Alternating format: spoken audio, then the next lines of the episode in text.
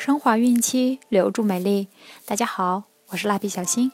今天我们将要收听的内容是：宝宝说话大舌头，五大方法轻松纠正。语言发展和口腔发育息息相关。宝宝语言能力发展的关键在于声音，模仿成人说话的口型，是否能发出正确的构音。宝宝是否真的大舌头？该如何判断？又该如何纠正呢？父母们一定要好好听听哦。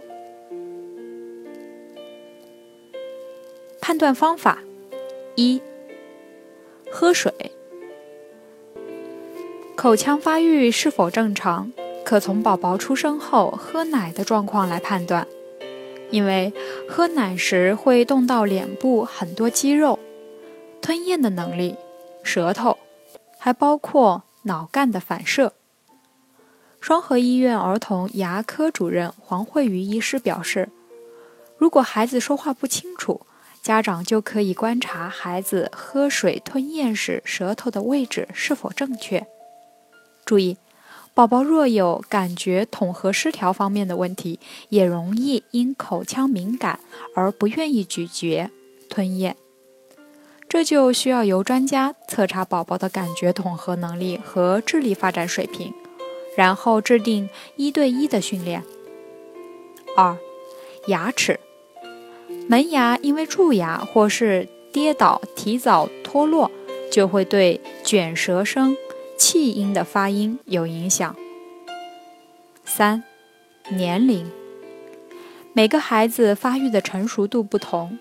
宝宝口腔和吞咽能力要到四岁才会完全成熟，因此四岁前宝宝发育的差异性较大。训练方式不应太过苛刻，以有趣的小游戏代替，可以让宝宝快乐的成长。纠正方法：小游戏类，吹哨子、吹笛子、纸卷吹笛、吸管吹水等，需做。吹、吐动作的游戏。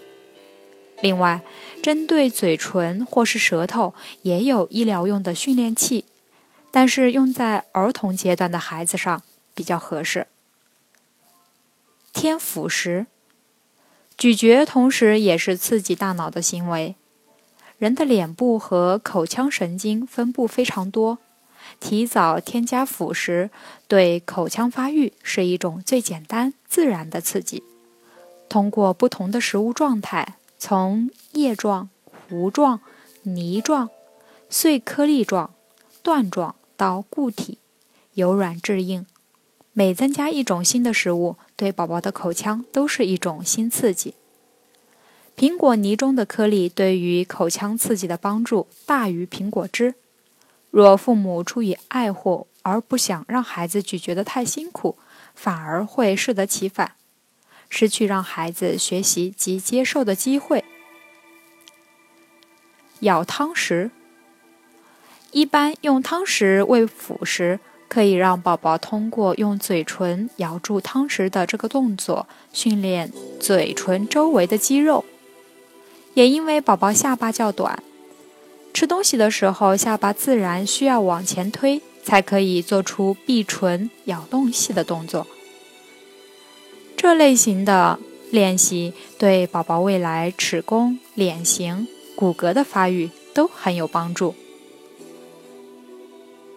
家长鼓励建议，在四岁之前，宝宝口腔尚未发育成熟，不要急于纠正。对于一个刚开始学说话的孩子来说，出现发展性口吃是很常见的。可以试着跟他说：“我听不太懂，可以请你说清楚一点吗？”或是“你说的太快了，我听不懂”等引导式训练。练习舔。说话大舌头主要是因为舌头不灵活。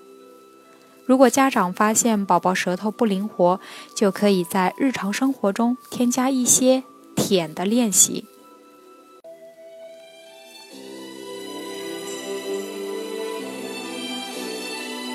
好了，我们今天的内容就分享到这儿了。